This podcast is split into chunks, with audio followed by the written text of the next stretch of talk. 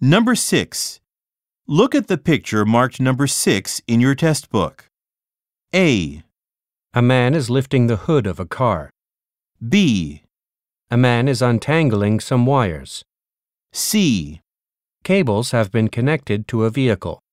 D. A vehicle is being parked in a garage.